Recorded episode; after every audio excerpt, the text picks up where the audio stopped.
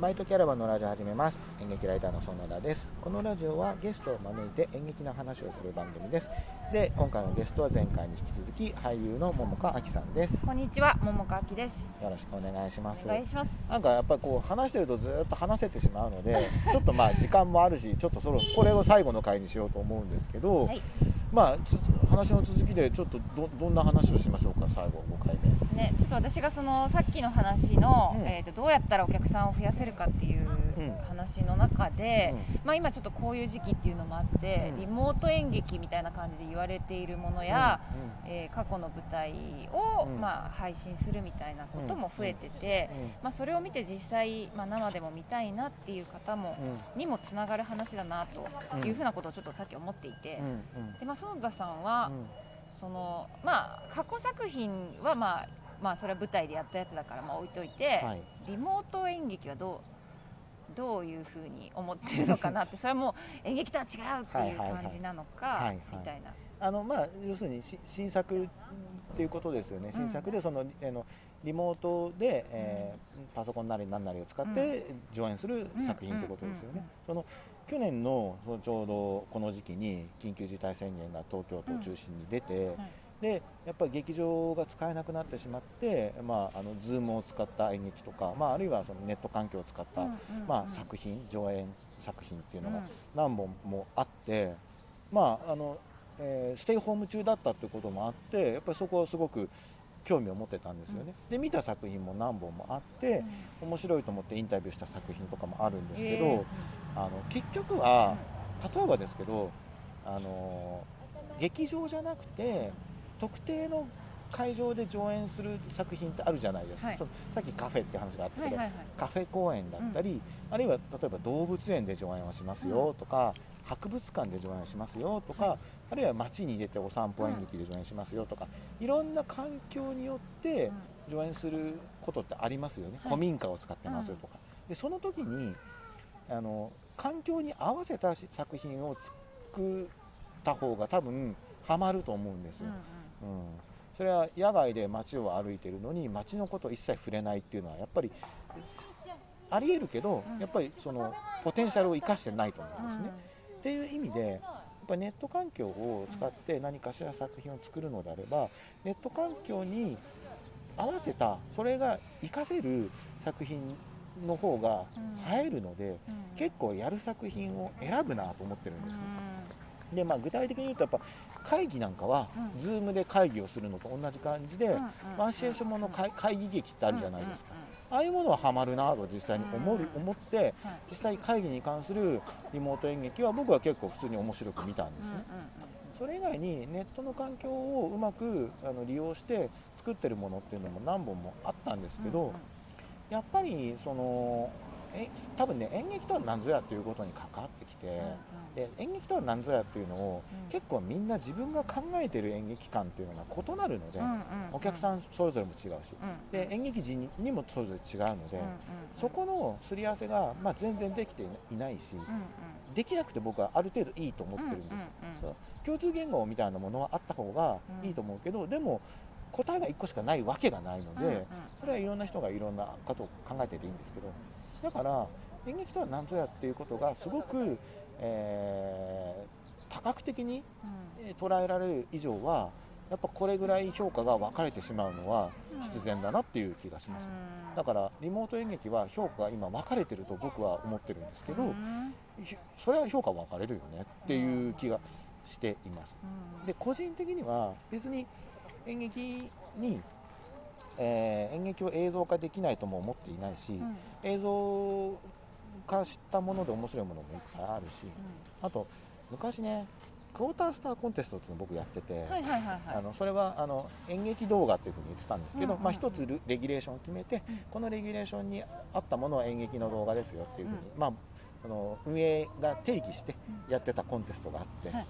僕それの、まあえっと、発起人的な立場にいたので、その全然演劇をどうやって映像化するかみたいなことに関してはその頃からいろいろ考えてたのでその演劇は絶対に映像化にならないとか、映映像化したら相当つまんないとかそういうことはあんまり思ってないです、やりようだとは思ってますけどやっぱりうんとても難しいし、あのーやっぱ軽はずみに手を出すとやけどするなっていう気がしますね、なる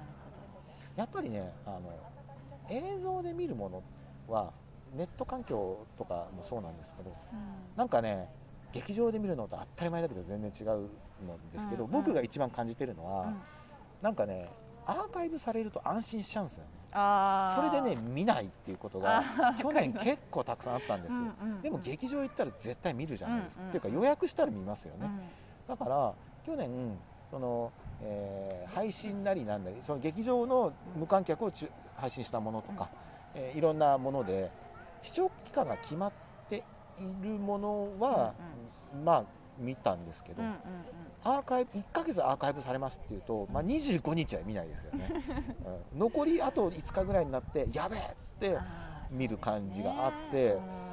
これは何なんだろうって自分でも思うんですよ。うん。劇場だったら全然普通にオンタイムで見ててそれが辛いとはあんま思わないんだけど、うんうんうん。アーカイブされた途端にちょっと後回しにしてしまう。あまあでも性格もなんか僕のこうズボラな性格がただいぶ影響してるのかもしれないけど。いやいや結構でもそうだと思いますよ。なんかスーパーとか行っても、うん。これ限定商品です20個とか言われたら、えじゃあこっち買っちゃおうかなってなりますよね。うん言うのと同じ感じじゃないですかね。なんかいつでも見れるともうなんか妙に安心しちゃうんですよね。そうん、だからそのあのアーカイブの魔力が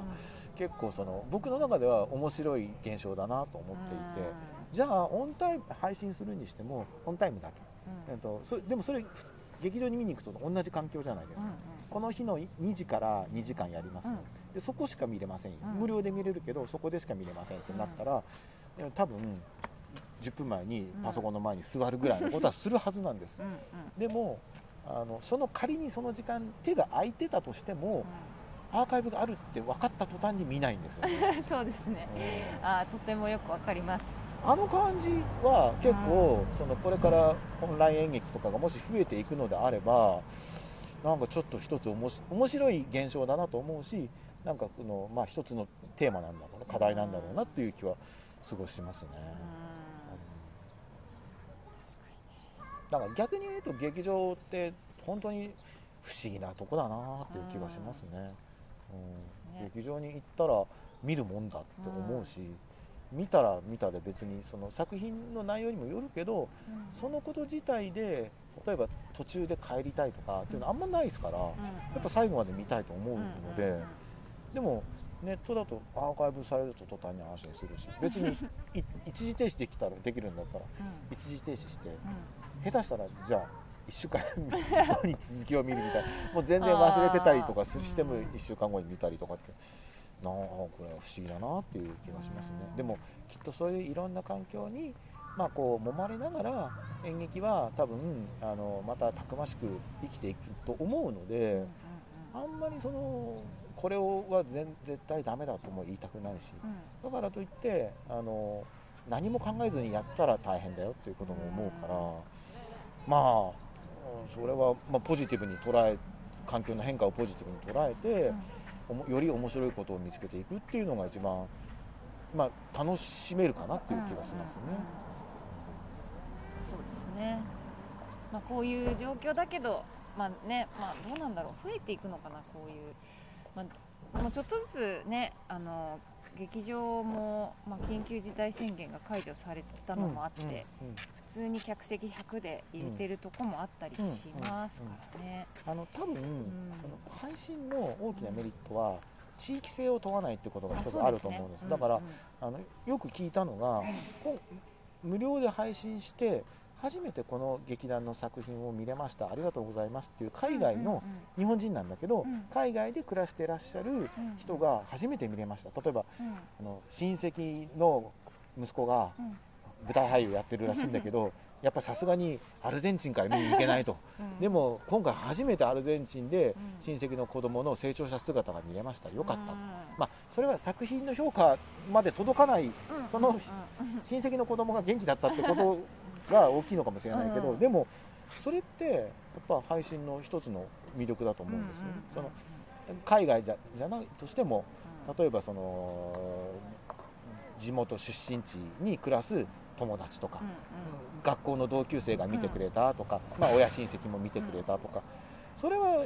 結構いいですよね。うんその可能性とかを広げていくともしかしたらその別に劇場で見ることが一番大きな目的なんだけど、うん。いろんな人に知ってもらうっていう意味でえーネット配信っていうのは残り続ける可能性は十分あると思います、うん、あんまり今手間暇かかんないじゃないですか、うん。撮影もまあ編集は大変だけど、うん。でも別に無料でそういう動画を、うん。あのアーカイブしてくれる、まあ、YouTube 的なものもたくさんあるわけですね、だからそういうところに載せていくことでえ自分たちの作品のだから自分たちの活動の幅が、まあ、広がるんであればどんどん利用していいんじゃないかなっていう気がしますよね。ということでなんかちょっとあのたくさんお話ししていただいて全然話せるんですけどまああまり引っ張ってもあれなんで そろそろ終わりにしようと思います。であと1分10秒ぐらい残ってるんですけど、はい。ももかさんなんかうん。一言いただければ。一言。えー、なんか毎日楽しく過ごすことを続けたいと思います。それはやっぱりそのあのももかさんのなんちゃってラジオも含めて、まあまあそうですね。うんうん。うん。まあ、あそこでねそのなんちゃってラジオでももかさんのその毎日楽しく過ごしている、えー片鱗がかい垣間見れると思うので ぜひぜひあのももかさんもえーももかあきのなんちゃってラジオラジオトークで毎日絶賛配信中なので、はい。えーぜひぜひそのももかさんのラジオもチェックしてみてください。はい。はい、ということでなんかまとめられない自分が困ったっていう話を打ち合わせの時してたから、じゃあ今回はしっかりまとめてやろうと思って意外と時間時間に余裕があったんでよかったです。ということで、えー、といろいろ話していただけてありがとうございました。ありがとうございました。えー今回のゲストは俳優の桃川あきさんでした。はありがとうございます。ーい。